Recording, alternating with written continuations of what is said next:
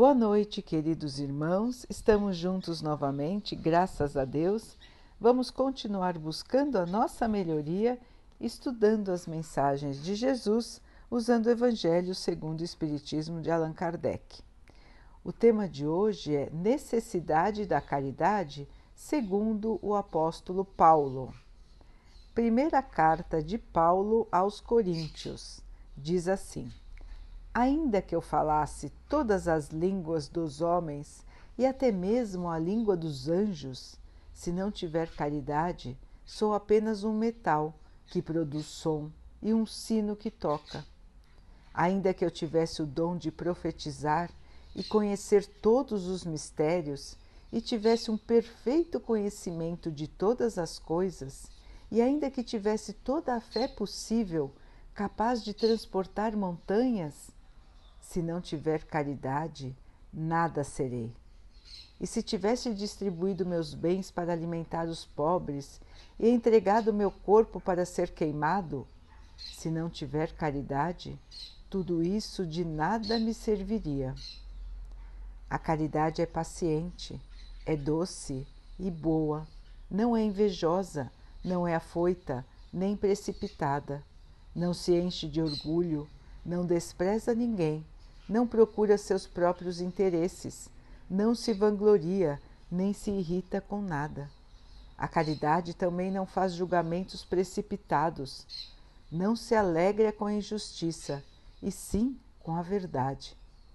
Ela tudo suporta, tudo crê, tudo espera e tudo sofre.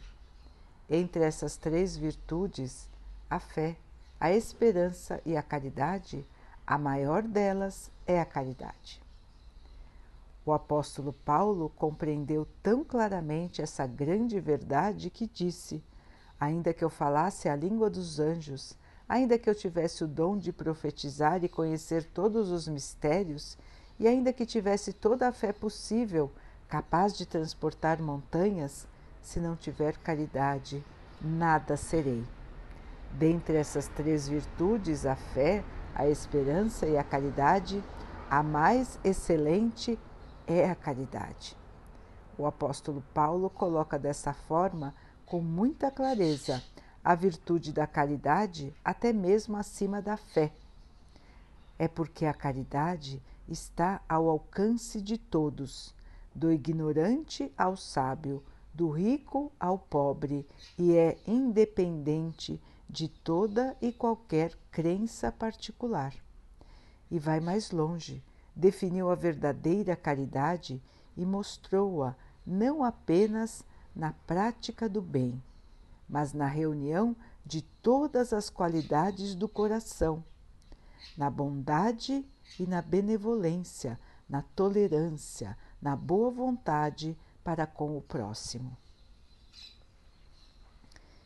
Então, queridos irmãos, esta mensagem de Paulo, apóstolo de Jesus, Paulo que negou Jesus, Paulo que o perseguiu, que perseguiu seus seguidores por tanto tempo, guardando dentro de si uma verdade que ele achava ser a verdade absoluta.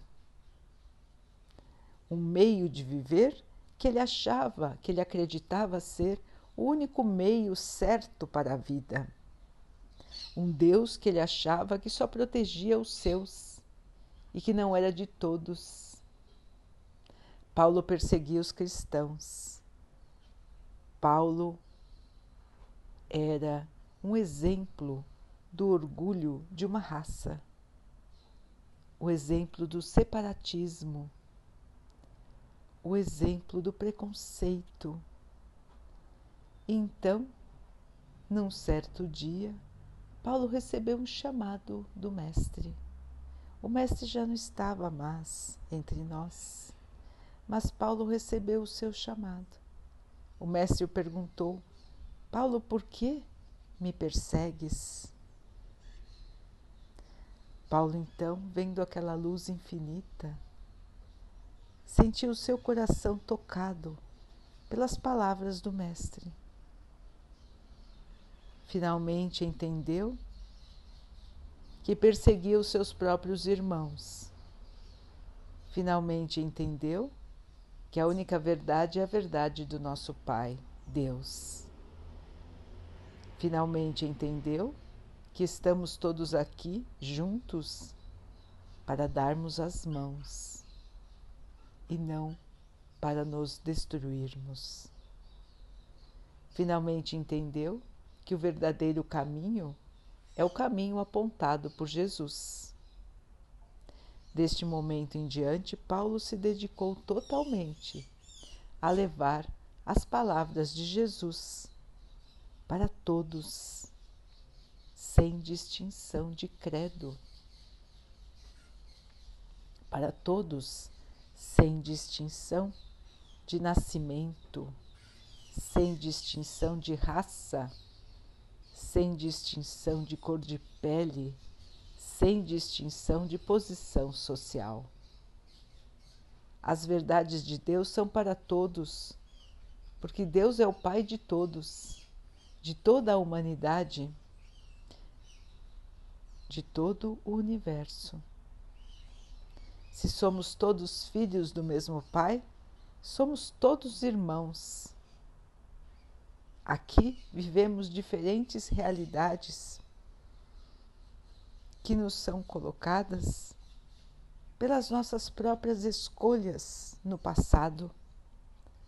O corpo de carne que vivemos hoje é simplesmente uma roupa que vestimos durante um período, mas que não nos define.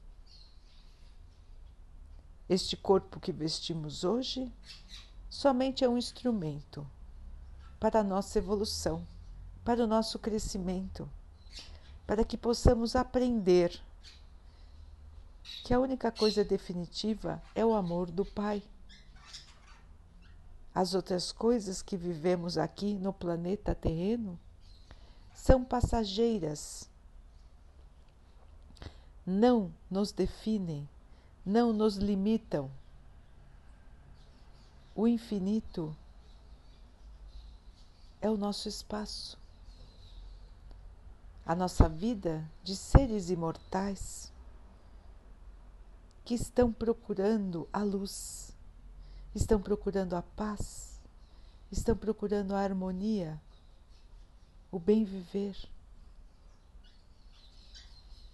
E esta harmonia, esta paz, este amor só reinará entre os homens quando todos compreenderem a necessidade do respeito, do amor de uns para com os outros, da verdadeira caridade, a caridade que vem do sentimento de amor,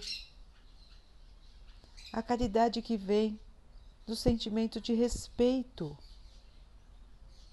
do sentimento de fraternidade Chega de preconceito, irmãos. Chega de diferença. Chega de vaidade. Chega de orgulho. Possamos todos seguir juntos nesta caminhada. Não existem diferenças. Todos são iguais Todos buscam a mesma coisa, todos têm os mesmos problemas, que são os problemas da alma imperfeita, alma que ainda erra, alma que se arrepende,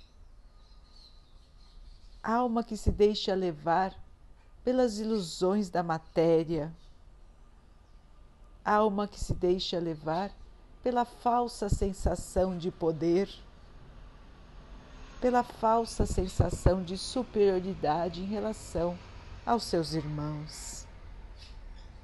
São tantas ilusões neste nevoeiro em que se vive quando se está encarnado.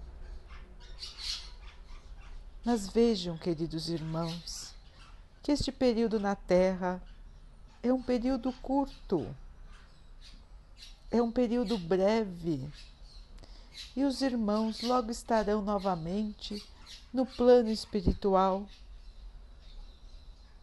Logo, logo vão encarar o espelho da verdade que vai dizer a cada um, na sua consciência, o que cada um fez ou o que deixou de fazer, como cada um pensou, como tratou seus irmãos. E então, irmãos, muitos irão se arrepender, muitos irão chorar pelo aquilo que deveriam ter feito, pela maneira como se comportaram. O arrependimento, o remorso vai corroer o seu coração, vai corroer a sua alma imperfeita que busca a redenção. E para que chegar a este ponto, queridos irmãos? Quando temos todos os dias a oportunidade de crescer, temos todos os dias a oportunidade de evoluir, temos todos os dias a oportunidade de praticar a caridade. Por que, irmãos? ainda não escolhemos este caminho. Porque, irmãos, ainda nos perdemos nas pequenas coisas, nos pequenos detalhes, nas pedrinhas do nosso caminho. Quando podemos levantar o rosto e ver a luz de Deus porque olhamos para baixo e insistimos em ver as sombras. Porque olhamos para baixo e insistimos em ver nossos pés fincados na terra, quando a nossa alma está ligada ao nosso Pai Celeste. Irmãos, é chegado o tempo da mudança, é chegada a hora de caminhar no amor. É chegada a hora de se aliar a Jesus. O Mestre nos chama há tantos anos. O Mestre esteve entre nós há tantos anos. Nós já ouvimos essas mensagens antes e ainda não mudamos. E por que, queridos irmãos? Por que resistir ao bem? Por que se agarrar às ilusões? Por que viver na matéria, da matéria e para a matéria? Se a nossa verdadeira vida é a vida do Espírito. Por que se iludir? Por que se deixar levar? Ouçam o chamamento do Mestre. O Mestre nos chama todos os dias. O Mestre nos espera há tanto tempo, com os braços abertos, sorrindo para nós nos dando a sua paz, a sua alegria, o seu amor, para que possamos distribuir entre todos os nossos irmãos. Não interessa a diferença, irmãos. Não interessa quem seja o nosso irmão. Ele é o nosso irmão.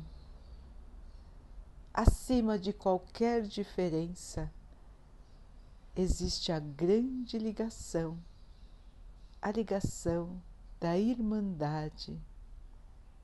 Todos são filhos do mesmo Pai. Este Pai que nos ama, que nos quer ver felizes, em paz, na luz, na alegria. Tudo que o Mestre veio nos ensinar e que nós ainda relutamos em seguir. Mais um chamado, queridos irmãos, mais um chamado do Mestre. Nós, simples mensageiros, estamos mais uma vez chamando a todos, lembrando do caminho da paz, do amor, da felicidade, que é o caminho da caridade, humildade, bondade, paciência, tolerância, as virtudes que estamos cultivando, irmãos, pouco a pouco, dia a dia, a cada palavra a cada ação, a cada pensamento que temos voltados para a nossa melhoria. Vamos continuar caminhando, queridos irmãos, juntos. Todos nós estamos juntos numa grande corrente de amor e de esperança. A Terra passa por um turbilhão um turbilhão ordenado, um turbilhão que tem só um caminho, o caminho da evolução. Neste turbilhão se destacam os irmãos que trabalham para a luz, que trabalham para a paz, que trabalham para o crescimento. Esses são os discípulos do Mestre Jesus os discípulos do nosso Pai. Estes são os cidadãos do futuro, da nova terra, da terra azul de paz e de esperança.